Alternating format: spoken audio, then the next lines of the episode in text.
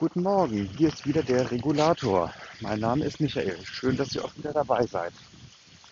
Jetzt gibt es mal eine kleine Spontanfolge aus gegebenen Anlass. Wir hatten ja gestern, vorgestern schöne Hitze und heute Morgen ziehen bei uns Gewitter auf. Ich bin gerade dem Hund unterwegs und da fiel mir so ein, was kann beim Gewitter so alles passieren und was kann man tun, um eventuelle Schäden zu vermeiden.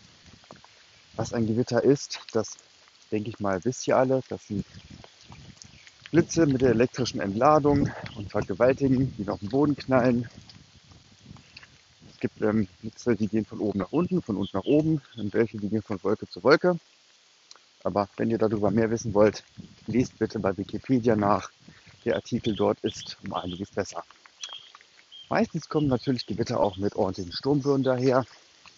Vorweg, weil greift es dann mal richtig, kann auch mal ein Tornado werden, habe ich auch gerade gelesen, aber das ist eher selten.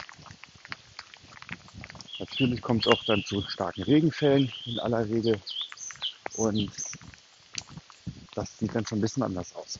Also, bleiben wir mal kurz bei den Überspannungen durch die Blitze. Versichert sind im Hausrat- und Wohngebäude in aller Regel Blitzschläge heißt, der Blitzschlag muss direkt auf die versicherten Sachen, also auf eure Versicherungskonstrukt übergegangen sein und nicht indirekt. Das passiert relativ selten. Denn sollte das mal bei euch passieren, dann habt ihr Blitz und Donner gleichzeitig. Aber so viel Pech hat man zum Glück selten. Wirklich zum Glück. Denn da wollt ihr nicht bei sein, wenn so ein Ding in den Boden geht. Ich hoffe, man hört mich gekurbelt und rollt es. Ne, wenn das passiert, also direkt ein Blitz einschlägt, dann habt ihr aber wirklich ein Problem. Dann, wenn ihr Glück habt, fehlen nur ein paar Dachziegel, aber das ist dann meistens ein bisschen schlimmer. So, schlimm, was öfter passiert, sind dann die Überspannungsschäden. Das heißt, der Blitz schlägt irgendwo in eine Leitung ein. Das kann auch eine Telefonleitung sein, das muss keine Stromleitung sein. Wir hatten das vor ein paar Jahren. Ordentlicher Donner, dem ein Blitz zuvor natürlich ging. Beide lagen nicht weit auseinander. Also das war ein Indiz dafür, dass es auch nicht weit eingeschlagen ist, weit weg entfernt. Und es flog dann unsere Telefondose im hohen Bogen aus der Wand. Mit ein paar Schmauchspuren und der Router war natürlich auch im Eimer das war extrem. Das ist jetzt natürlich so eine Sache. Den Router hätten wir retten können. Wir hätten einfach den rausziehen können. Aber die Telefondose hätten wir selbst kaum retten können. Also, was könnt ihr tun, um eure Gerätschaften zu Hause vor Überspannung, Schäden zu schützen? Einfach aus der Steckdose ziehen. Einfach, wenn das Gewitter zu nahe kommt, da gibt es unterschiedliche Ansichten, aber ich sag's mal so, wenn zwischen Blitz und Donner weniger als vier Sekunden liegen, dann sollte man schon mal darüber nachdenken, die Geräte rauszuziehen. Steckt sie dann erst wieder rein, wenn das Gewitter abgezogen ist und dann ist alles gut.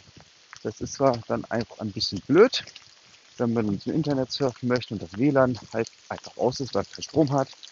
Oder man das Gerät auch aus der Steckdose gezogen hat, aus der Telefondose meine ich. Da kann dann ein DSL auch nicht mehr wirklich funktionieren. Ne? Braucht eine physische Verbindung mit Kupfer. Sonst funktioniert es nicht. So. Ne? Dann noch einmal kurz zum Thema Starkregen. Das ist auch immer so ein beliebtes Thema. Ja, je mehr Bodenflächen versiegelt sind, desto weniger gut kann Wasser versickern. Das müsst ihr dann auch bei der Gestaltung eines Grundstücks durchaus auch mal mit berücksichtigen. Denn in aller Regel ist es ja leider so, wir haben viele versiegelte Flächen. Komm, Franzi, komm. Ich bin gerade mit dem Hund unterwegs, nur zur Info. Viele versiegelte Bodenflächen, besonders in Städten, da sieht man ja mit Glück nur noch irgendwo welche kleinen Beete am Rand, wo vielleicht mal ein Baum steht. Aber durch Autos wurde dann der Boden so stark verdichtet, dass dort auch nicht mehr wirklich gut Wasser versickern kann. Also habt ihr ein freistehendes Einfamilienhaus, überlegt euch wirklich, ob ihr jeden Quadratmeter mit irgendeiner Terrasse zupflastern wollt. Wenn ihr es wollt, schafft auch für die Natur die Möglichkeit, dass dann eventuell das Regenwasser auf dem Grundstück versickert. Jetzt ganz bewusst auch auf dem Grundstück.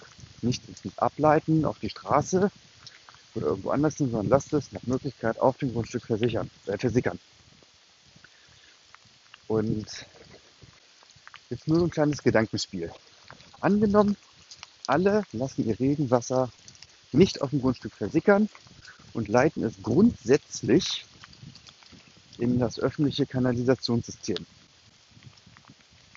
Das hält diese Wassermassen gar nicht aus.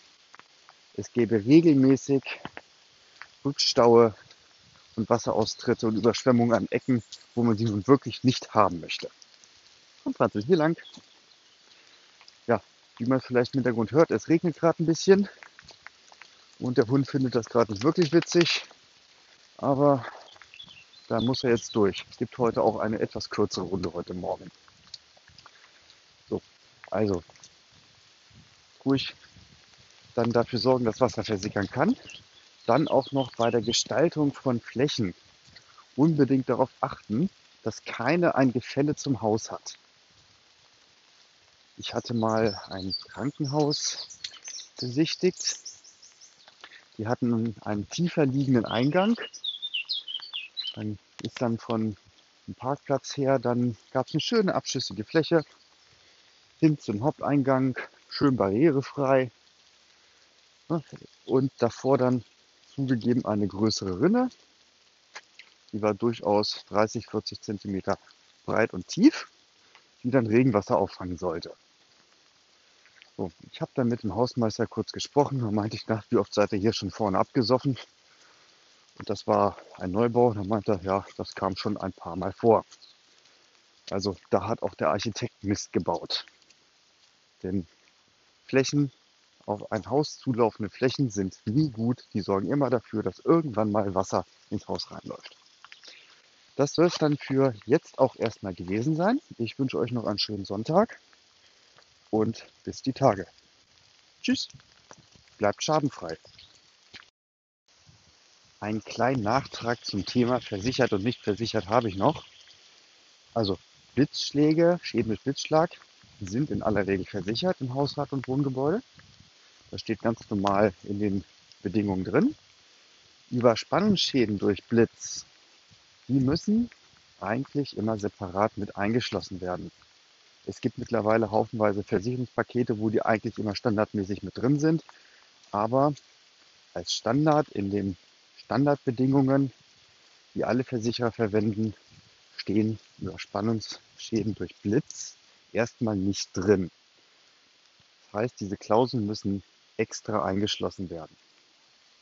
Aber das ist eine der wenigen Klauseln, wo ich sage, die lohnen sich. Die sollte man auf jeden Fall mit abschließen, denn wir haben immer mehr elektrische Geräte in den Häusern und Wohnungen stehen.